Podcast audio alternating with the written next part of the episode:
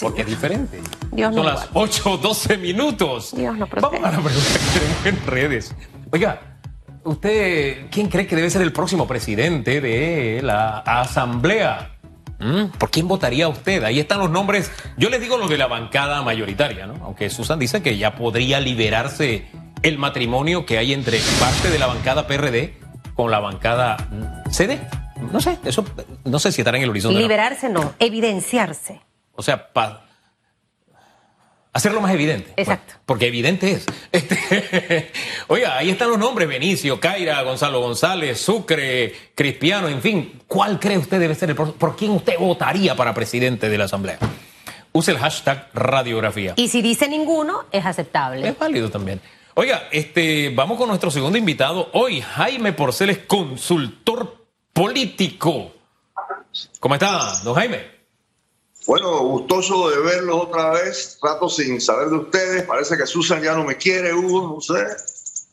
Yo lo quiero. Por favor, usted siempre es bienvenido aquí. Yo lo quiero, distancia yo- será, tú sabes que amor de lejos, Susan, existe. Bueno, pero es que la forma de querer mía es distinta. Es así, estando ausente y que usted me extrañe. Téngame Esa es el la parte pensamiento. importante. Téngame el pensamiento porque yo la tengo siempre, con mucho cariño a usted.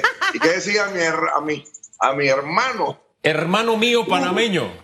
Mire, hermano mío panameño. Bienvenido. señor Porcel, tenemos una pregunta en redes un poco eh, difícil de responder. Es más, faltaría, faltaría. No la agregar, lista. faltaría agregar ninguno de los anteriores. La sensación que tengo. No, es que me pareció que hay, un- hay gente que, que- que como que ya no corre. Bueno, pero más allá de una figura, señor Porcel, insisto en un tema en el que hemos visto una Asamblea Nacional de Diputados eh, que, parecía que iba a, demostrar una manera de trabajar distinta al ser una asamblea prácticamente renovada, con nuevas figuras, con, con personalidades que entendíamos iban a entrar en, en ese rol de convertir ese órgano interesante en información. Y hemos estado con el señor Castillero, ahora ya salen de vacaciones de pleno, se mantienen las sesiones, pero al final yo no sé si el cambio de figura traerá una renovación, un, estilo de trabajar distinto. ¿Cree usted que es la figura o qué es lo que debe pasar en la Asamblea ahora con este nuevo periodo que debe arrancar prontamente? Empiezo diciendo, eh, Hugo Susan, que la entrada del señor Marco Castillero levantó enormes expectativas.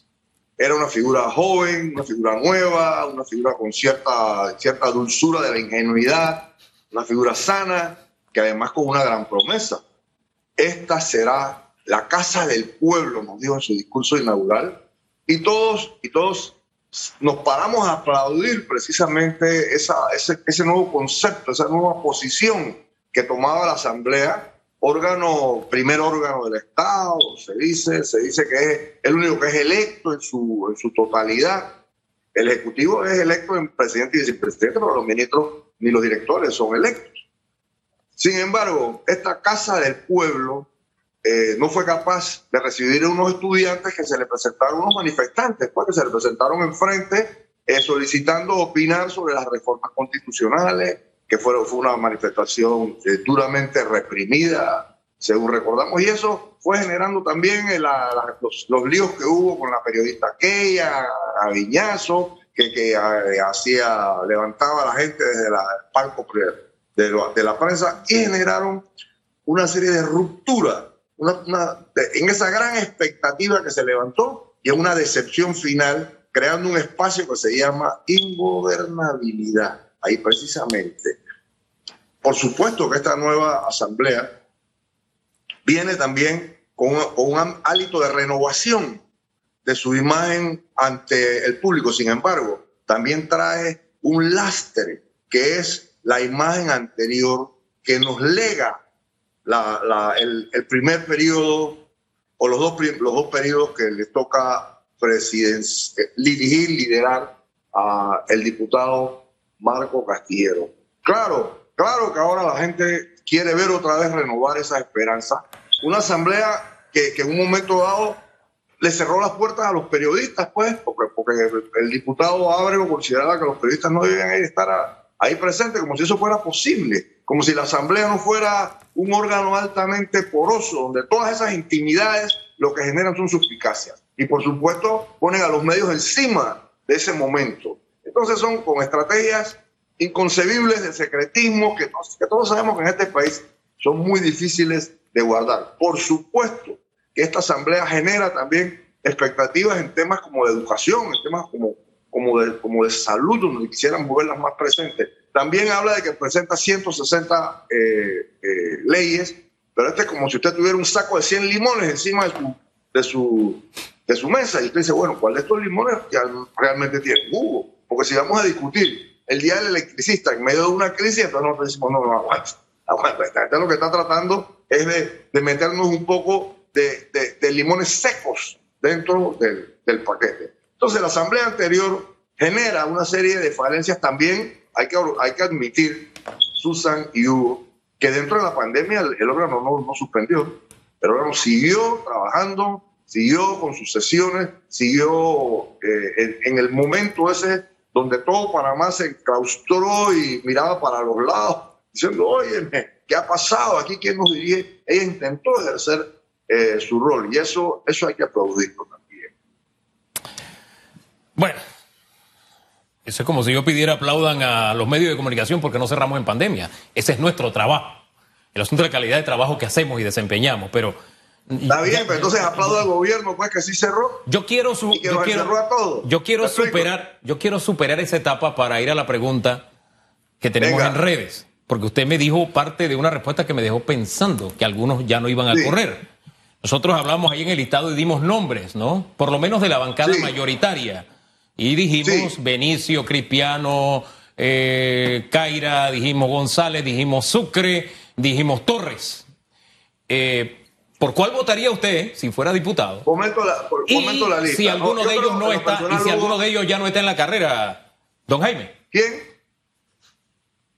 Mira, comento la lista, no, no digo por cuál yo votaría, Hugo, si me permites, me permites porque me parece, honestamente, tus preguntas siempre son interesantes, pero yo no tengo candidato porque comenzando yo no voto. Puedo hablar un poco de, de por ejemplo, de Vinicio Robinson. Él públicamente dijo que no es, voy a citar sus palabras, Hugo, no está en mi visión. Duerman tranquilos medios de comunicación. Correr para presidente. Si bien continuaba él diciéndonos, creo que lo merezco por tener 30 años precisamente en este hemiciclo. O sea que ya hay uno ahí que está descartado. Si corriera Vinicio Robinson, sería una, un, un, candidato a ganarse el Terpi muy fuerte, muy fuerte porque sabemos que el presidente Vinicio Robinson es un personaje importante dentro de, su partido y de, la Asamblea de términos generales. Pero yo lo descuento a él. Cipriano Adames, creo que la situación que vivió con el asunto de la idoneidad de los médicos lo, lo deja fuera de carrera. Elegir a Cipriano en este momento es traer un un presidente que tiene un errete, que tiene un nombre aquí arriba que se llama polémica. Entonces creo que ese es otro que no está en carrera. Eh, el presidente Azucre, honestamente, no lo conozco, yo solamente sé que es hermano del presidente. Honestamente, no, no sé quién es Sucre, no, no pudiera opinar ahí.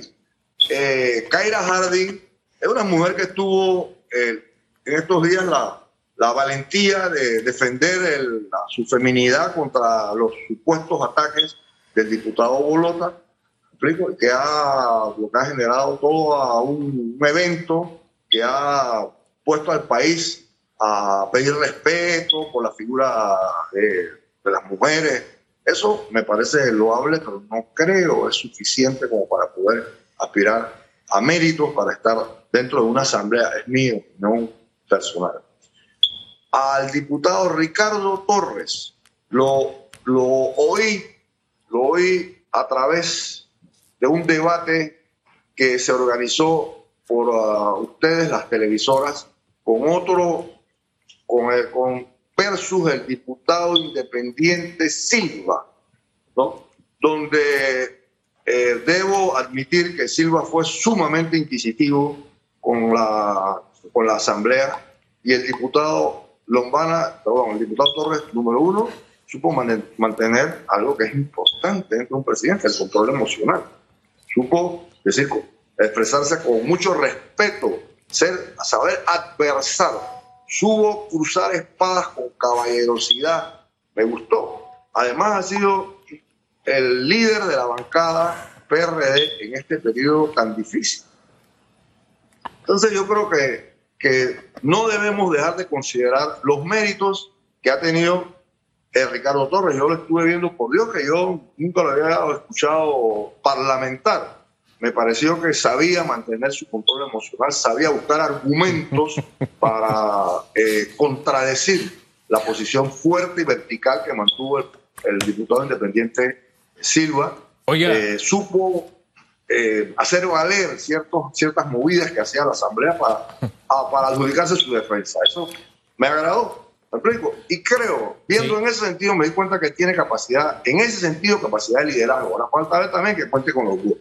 ¿Me falta alguien más por ahí? No, yo creo que ya, ya los enumeró todos, pero como esa, ese encuentro se dio en debate abierto, me quedó algo del señor Torres en esa conversación que da pie a un tema que ya hemos tenido aquí en la mesa.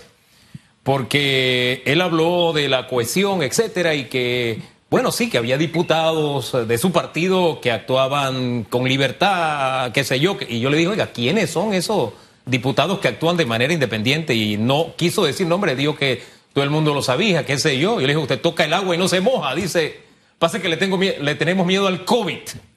Es decir, el PRD a lo interno le teme a esa ala fuerte que es anti-PRD.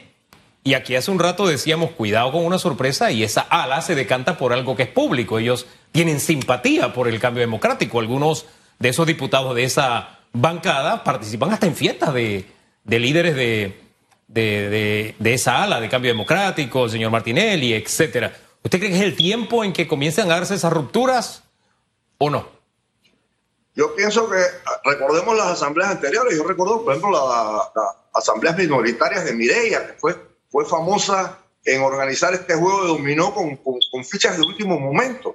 recuerdo que, que, la diputada Aide Milanés una vez con su voto, recuerdo una vez también el, el, propio el presidente, que fue presidente de la Asamblea también, eh, Cortizo, que, eran, eran, que tenía un voto nada más, que tenía un Rubén Arosemena, pero que lograba en cierto momento eh, descomponer esas mayorías y reagrupar los famosos chocolates, ¿no? Los, los ninjas aquellos de la... Estoy hablando de la primera asamblea del año 1990, con Carlos Arellano Lennox en la cabeza, que, esta, que, que, logra desbancar a Carlos Arellano e imponer a Marco Amelio como presidente. O sea, esta es una asamblea cuyas fichas de dominó se terminan de jugar eh, en los últimos cinco minutos antes de la, de la elección, donde se arregla pues finalmente el tablero. Hasta hace eh, un mes, Ricardo Torres sonaba como el elegido, el hombre que tenía el dedo encima. Ahora sucede que el que empieza a sonar es Sucre, como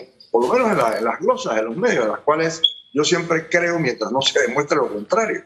Eh, o sea, esta es una cosa que aquí hay un vaivén, aquí hay un vaivén interesante. Sin embargo, por ejemplo, eh, una, una siempre polémica, Zulay Rodríguez, hace una movida eh, que, yo, que yo diría que una, una, movida riesgosa, pero que supo captar la atención de los medios cuando, cuando le monta una turba, no, tengo otra palabra, al diputado Ricardo Rodríguez, ahí mismo dentro, mismo dentro de la asamblea, que empiezan a, gritar improperios. Entonces, eh, de los cuales, de los cuales Torres no, decide no contestar, decide no defenderse. Y, me deja a mí entonces, como a todo Panamá, en el aire preguntándose, preguntándose dónde estuvo esa, esa respuesta. O él piensa que, esto no tuvo efecto. Bueno, pareciera que esa es la manera de manejarse, porque si pasó así, y luego cuando Hugo le pregunta, tiro y no me mojo, siento que es como un comportamiento ya usual del diputado. Zulay Rodríguez no la veo en, la jugada hasta este momento. Puede que el escenario cambie. la Asamblea ha mantenido este, este comportamiento por años, como usted bien lo acaba de recordar con varios episodios en gobiernos distintos. Es decir, que al ser un órgano 100% político, allí hoy estoy con el que me da, con el que hay para mí. Yo no sé si el señor Javier Sucre está en la jugada por ser hermano del ministro, por ejemplo, porque al menos para mí, desde mi punto de vista, ha sido un diputado que se ha mantenido muy ausente en la Asamblea Nacional. Pero quisiera que usted me opinara sobre la posibilidad 8.27 minutos de hoy lunes 3 de mayo, día del cumpleaños de mi mamá, escuche lo que le voy a decir, señor Porcel. Todo en la jugada está la opción de Yanivel Ábrego como figura que regrese a la Asamblea, que ya tiene a un grupo considerable de cambio democrático y que mantiene también una muy buena relación con varias figuras del PRD.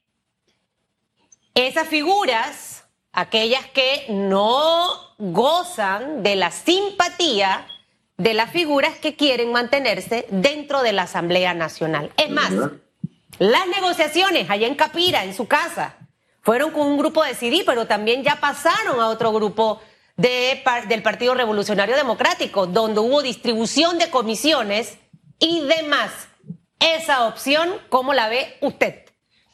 Ya nivel Abrego fue presidenta de la Asamblea durante el, gobierno eh, del señor Martinelli. De, Martinelli, ¿verdad? Y también con eh, Juan Carlos Varela. Con Varela, sí.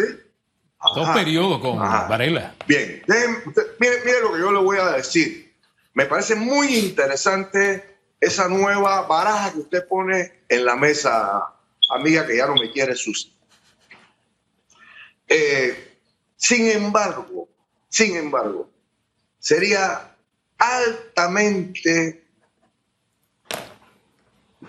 poco beneficioso, digamos así, para las aspiraciones 2024, que desde ya veamos un acercamiento de una figura que nuclea el partido opositor que ha intentado ser insignia, digamos así, ¿verdad? Al enfrentar al gobierno de Cortizo a través de la voz de Rómulo, pero, pero con una, una retadora como ya a nivel de, de, de músculo, pero también a la cual se le acusa, levanta sospechas de estar, número uno, muy cercana durante las noches con el eh, dirigente que tiene como esposo y que es un dirigente del PRD y que se sabe que hay acercamientos fuertes con ese partido, pero que en este momento, pero que en este momento a un sector opositor del, del cambio democrático más radical cuestiona fuertemente esa posibilidad. Entonces yo creo que de salir electa en este momento creo, en primer lugar, de que probablemente la pudiera ayudar en su, pugna por hacerse de la presidencia de cambio democrático, probablemente, porque eso le va a dar más poder, le va a dar más músculo, probablemente, pero para el 2024 la línea demasiado. Mire, usted acuérdese lo que le dije hoy, esas reuniones nocturnas han tenido efectos positivos. Es más, manejo información que hay un grupo considerable de diputados que no está conforme en la manera en la que se ha dirigido la Asamblea en, en estos últimos años, desde que arrancó el gobierno del señor Laurentino Cortizo. Y hablo de forma administrativa, de presupuestos designados, de, desde las planillas. hay mucha inconformidad. Y de hecho, hay diputados que también sienten que en vez de haber trabajado en positivo por la imagen de la Asamblea, sienten que ha ocurrido todo lo contrario. Mire, no sé qué va a ocurrir. Esta es como una, una película en la temporada, no sé en cuál estamos ahorita. Va a cambiar. Puro suspenso. Pero lo, que, lo que sí le puedo decir. No, perdamos, no debemos de estar pendientes. No, aquí todo es interés. Aquí todo es interés. Tristemente, aquí no hay eh, y idealismo, o sea, no hay nada de eso. Aquí lastimosamente todo es interés. Y en ojo chinche, quédese conectado, señor Porcel, para que se lleve uno así, ¿ve? Fuerte, fuertísimo, precisamente hablando de la asamblea. Y yo lo quiero mucho, no vuelva a decir eso, que Dios lo va a castigar. Se nos acabó el tiempo, famanía. Se nos acabó. Gracias, señor Porcel. No dejemos de estar pendientes, me quedo ahí con esa frase, porque de aquí al primero de julio mucha agua va a correr debajo del puente y como usted lo dijo, un par de horas antes puede pasar cualquier cosa. Veremos. Gracias, que tenga buen día. Chao. Gracias. 832. Él no votó, pero mucha gente ya votó y lo hizo a través de las redes. Asumió el papel, voy a votar. Veamos sus respuestas. Yo me abstengo. Redes sociales.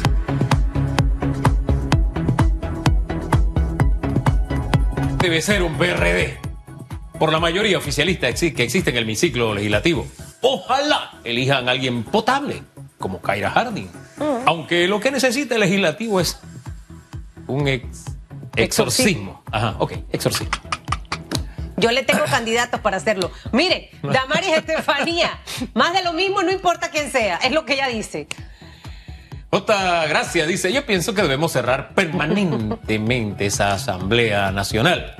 Es un leviatán que traga y malgasta millones en privilegiados, botellerío y emplanillados. Si la cerramos, nada perdemos. Al contrario, millones nos ahorraríamos que se pudiesen emplear en otras necesidades más urgentes. ¿Sí o qué? Eso es lo que piensa él. ¿Sí o qué? Así tenía que. ¿Sí o qué?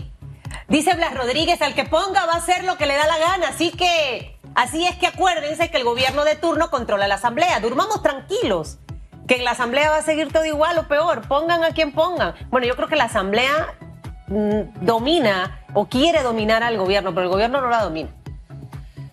Dice Moy Pitiguay, Moisés Espino, dice, definitivo que será otro perrediano. Nos daremos cuenta cuál de sus tres corrientes vencerá, pero de seguro en nada bueno cambiará. J6 Casa, lastimosamente un PRD, ya que todavía en este país solo se habla mucho del mejor país que queremos construir, pero a la hora de poder permitir lograrlo, no se hace. Pero si de verdad quieren sorprendernos, denle la oportunidad a Juan Diego Vázquez o Gabriel Silva. Aplauso para casa. Mire, eso sería fabuloso. Adriana Herrera dice todas las opciones. Dame. vergüenza. Eso es lo que dice Adriana. Fuerte. Abdiel Sotomayor, otra, otro dipurata. Otro dipurata corrupto, sin visión de ayuda al pueblo, sino el bienestar de ellos y su bolsillo, dice Abdiel. Eh, Néstor Martínez dice Al Capone es el único que lo puede controlar. Eso es lo que dice Néstor. Padre. Panamá al día uno. No creo que la Asamblea Nacional elija como presidente a algún diputado no mencionado en corrupción. Tal vez gana el nicho de los bates. Eh, dice Panamá Podemos ni Gonzalo ni Harding. Benicio está a punto de quemarse, así que Cristiano Sucre o Torres. Es que eh, el señor, eh, eh, nuestro, nuestro analista, ¿no? Porcel le sacó las castañas al señor Benicio, pero Benicio sí se dijo, si tengo que hacerlo, lo haré. No, ¿Qué harán, que los, no. ¿Qué harán los medios cuando anuncie que quiero ser presidente de la República? ¿Sabe que Sucre No o, sé. o Torres me suena algo fuerte por allí. Parece que por ahí viene. Pero el tema es que hay tres corrientes, Hugo, en el PRD, y mire que, que- que en realidad acabo, acabo de identificar las caritas. Mire que el, el señor Torres dijo, le tengo miedo al COVID, refiriéndose a la corriente fuerte de una diputada. Así que ojo porque Pero- esa corriente fuerte lo puede, lo puede poner fuera de la jugada. Kaira, COVID. No, No. usted sabe. Ah, ya. Él, él se 8:36 refería a la que le hizo el meeting, Pero ella no está corriendo. pero controla un gran número de diputados. Chao, nos dicen acá en producción, así que chao. Ella se lleva bien con Yanivel. 8.36 minutos. Oh.